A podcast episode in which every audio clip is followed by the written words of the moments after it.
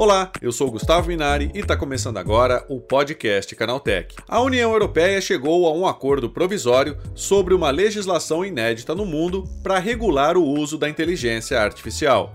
O acordo político entre os países do bloco e o Parlamento Europeu estabelece uma referência para aproveitar os potenciais benefícios da tecnologia, ao mesmo tempo que tentam se proteger contra os seus possíveis riscos. Mas será que essa decisão indiretamente pode influenciar o Brasil e outros países que também estão discutindo essa questão?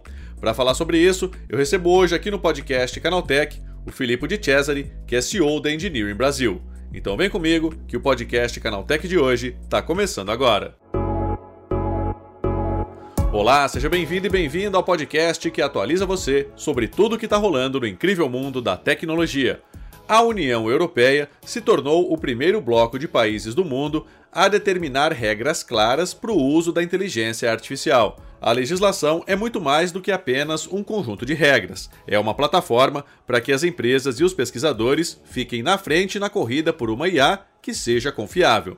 É sobre esse assunto que eu converso agora com Filippo de Cesare, que é CEO da Engineering Brasil. Filippo, o que, que esse primeiro passo dado pela União Europeia representa para a regulação da inteligência artificial? É um passo muito importante. A inteligência artificial é uma ferramenta poderosa, não deve surpreender, é uma ferramenta poderosa como un'arma ou come un carro banalmente che è dirigido, io estabeleço regra para o uso dessas ferramentas ou banalmente o software que opera em qualquer canto, no, no setor da saúde, biomedical. Então, tentar de ter regras que orientam a, ao desenvolvimento e uso da inteligência artificial, para que seja mais segura, para que seja mais transparente, para que seja mais ética, então seja de alguma forma auditável, né? Assim como acontece com outras software e ferramentas. Então, acho que tudo isso teve muita atenção por ser a inteligência artificial um argumento cool, um assunto cool, um assunto à la page, mas é algo que acontece com, com, com muitas ferramentas diferentes, menos poderosas talvez. Aí, então, ainda mais com essa ferramenta, acho que faz sentido.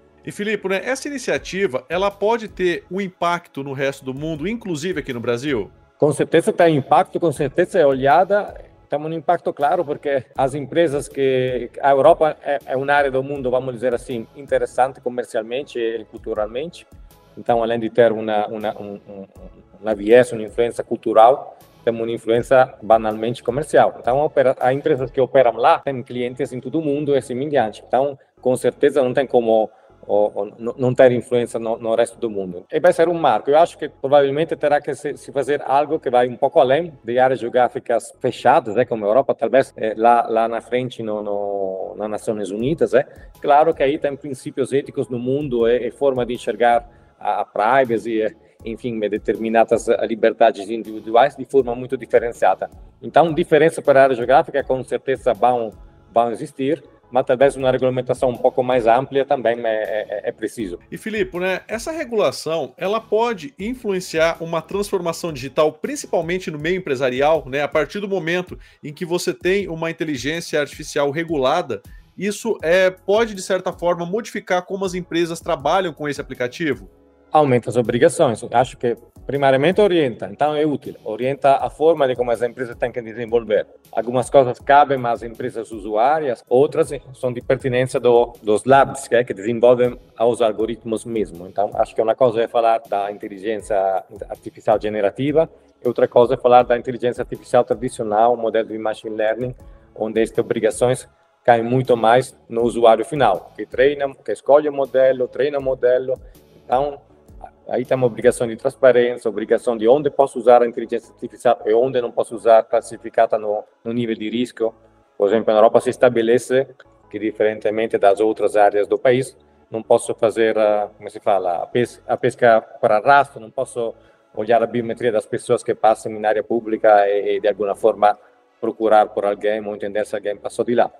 Então, enfim, tem algumas regras de, de, de onde e como usar. Mas vai ter impacto, sim, as empresas têm que demonstrar e, e podem, é, se, se, a gente pegar a, as escolas europeias, escala isso, é, você tem que justificar porque, por exemplo, um algoritmo escolheu o, o Gustavo, não escolheu o Filipe em uma entrevista de trabalho, então o cidadão pode perguntar razões e as empresas têm que explicar. Por, por exemplo, isso é fácil, lógico, na inteligência artificial tradicional. acho que é um pouco menos aplicável com a inteligência artificial generativa, porque nem os mesmos criadores sabem, às vezes, o percurso neural e as decisões que o algoritmo seguiu para tomar algumas decisões. Então, acho que estas regulamentações têm que ser altas o suficiente para orientar, estabelecer princípios, enfim, éticos de segurança e transparência, e não descer muito no, no técnico, primeiro porque envelheceria mais rápido, segundo porque teria que ser um, um, uma barreira ao desenvolvimento, à competitividade da, das empresas e no final do sistema país. Então, vai ter uma influência sim, aí depende em cada país o nível como essa regulamentação passa do princípio lógico até o, o técnico demais. Aí o impacto pode ser mais pesado, mas eu acho que não vai ser isso, em geral, a forma como essas regulamentação vai se desdobrar no mundo.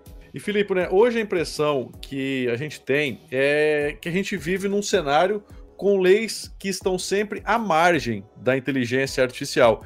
Isso deve mudar com a regulação?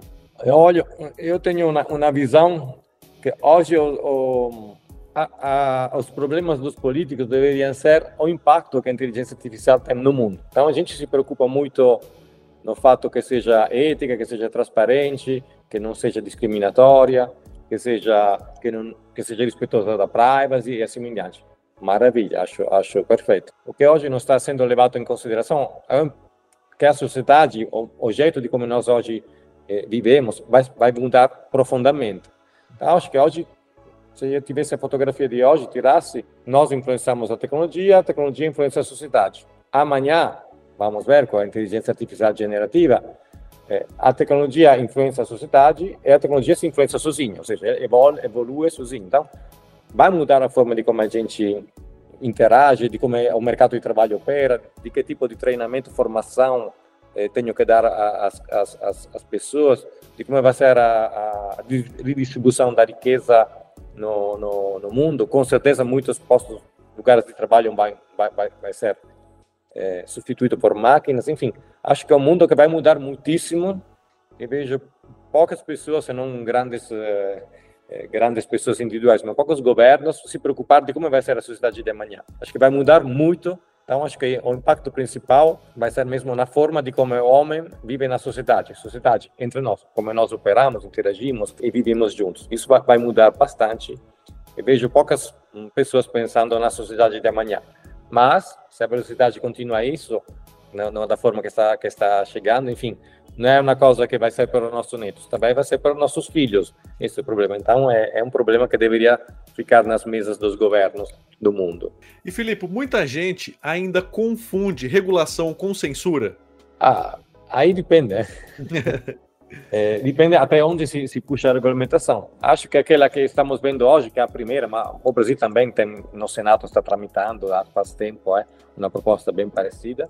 Enfim, é muito alinhada com o, os valores da sociedade nos que nós vivemos. Então, tem muitas críticas, enfim, de, de é um equilíbrio, uma balança. É? Eu tenho que ter, é, da um lado, vamos dizer assim, a, a, o progresso tecnológico garantido, não posso perder competitividade. E tem exemplo de países que proibiram seja, a criptografia nos Estados Unidos, que não era para o privado, era só para o público, perderam essa, essa, este trem. Hoje, que é líder de, de criptografia, são outras empresas israelenses e diante. Então, eu tenho que regulamentar sem, sem proibir, sem perder o trem. Então, é sempre este, trade-off entre garantir o progresso tecnológico e também garantir, de alguma forma, o respeito a alguns princípios que cabem nas cartas constitucionais de cada país, enfim. Então, o mundo é grande, tem a ética é regional. Né? Então, se eu não tenho que discriminar uh, por sexo em uma área geográfica, talvez em outra é totalmente aceitado pela sociedade que tenha discriminações sexuais ou de raça, seja o que for.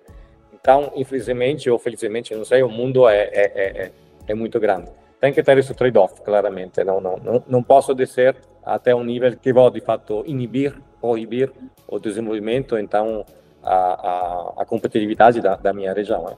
A competitividade hoje é importante, não talentos, enfim, isso é, é uma coisa importante. A empresa investe, onde encontra os talentos, então é, é mais, se uma vez se, se investir hoje também, onde tem energia, infraestrutura, conexões boas e, e tudo isso, é, acho que ter talentos é, capacitados também na nova tecnologia é um outro elemento, enfim, indispensável para atrair investimentos. Isso impacta claramente também com com políticas nesse sentido que são importantes. E Filipe, para a gente já encaminhando aqui para o final, você acha que a gente deve ver outras leis sobre inteligência artificial sendo é, discutidas nos próximos meses? Né? Como é que você avalia isso?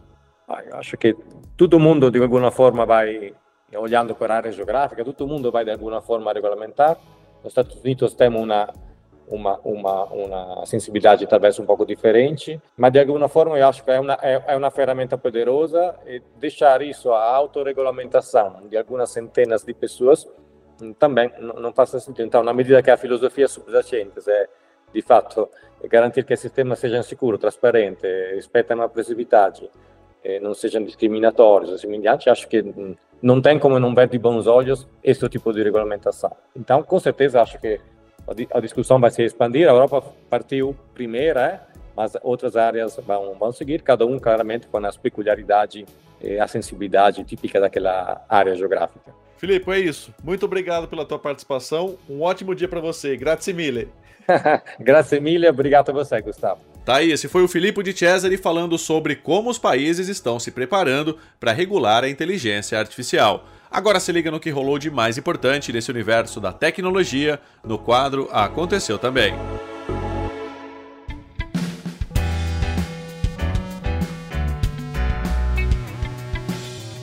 Chegou a hora de ficar antenado nos principais assuntos do dia para quem curte inovação e tecnologia.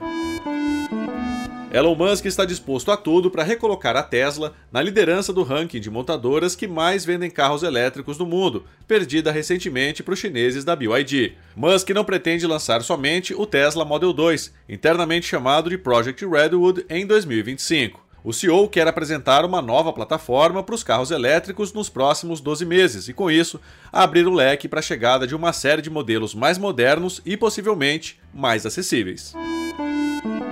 As falsas imagens explícitas da cantora Taylor Swift continuam a se proliferar pela rede social X, o antigo Twitter. Criadas por IA, elas chegaram a atingir os trending topics da rede durante o final de semana, enquanto a mobilização de fãs inundava hashtags com cenas reais para esconder os deepfakes. Segundo o site The Verge, uma das publicações mais populares com a mídia irregular chegou a permanecer online por mais de 17 horas entre a última sexta e o último sábado, antes de ser retirada do ar.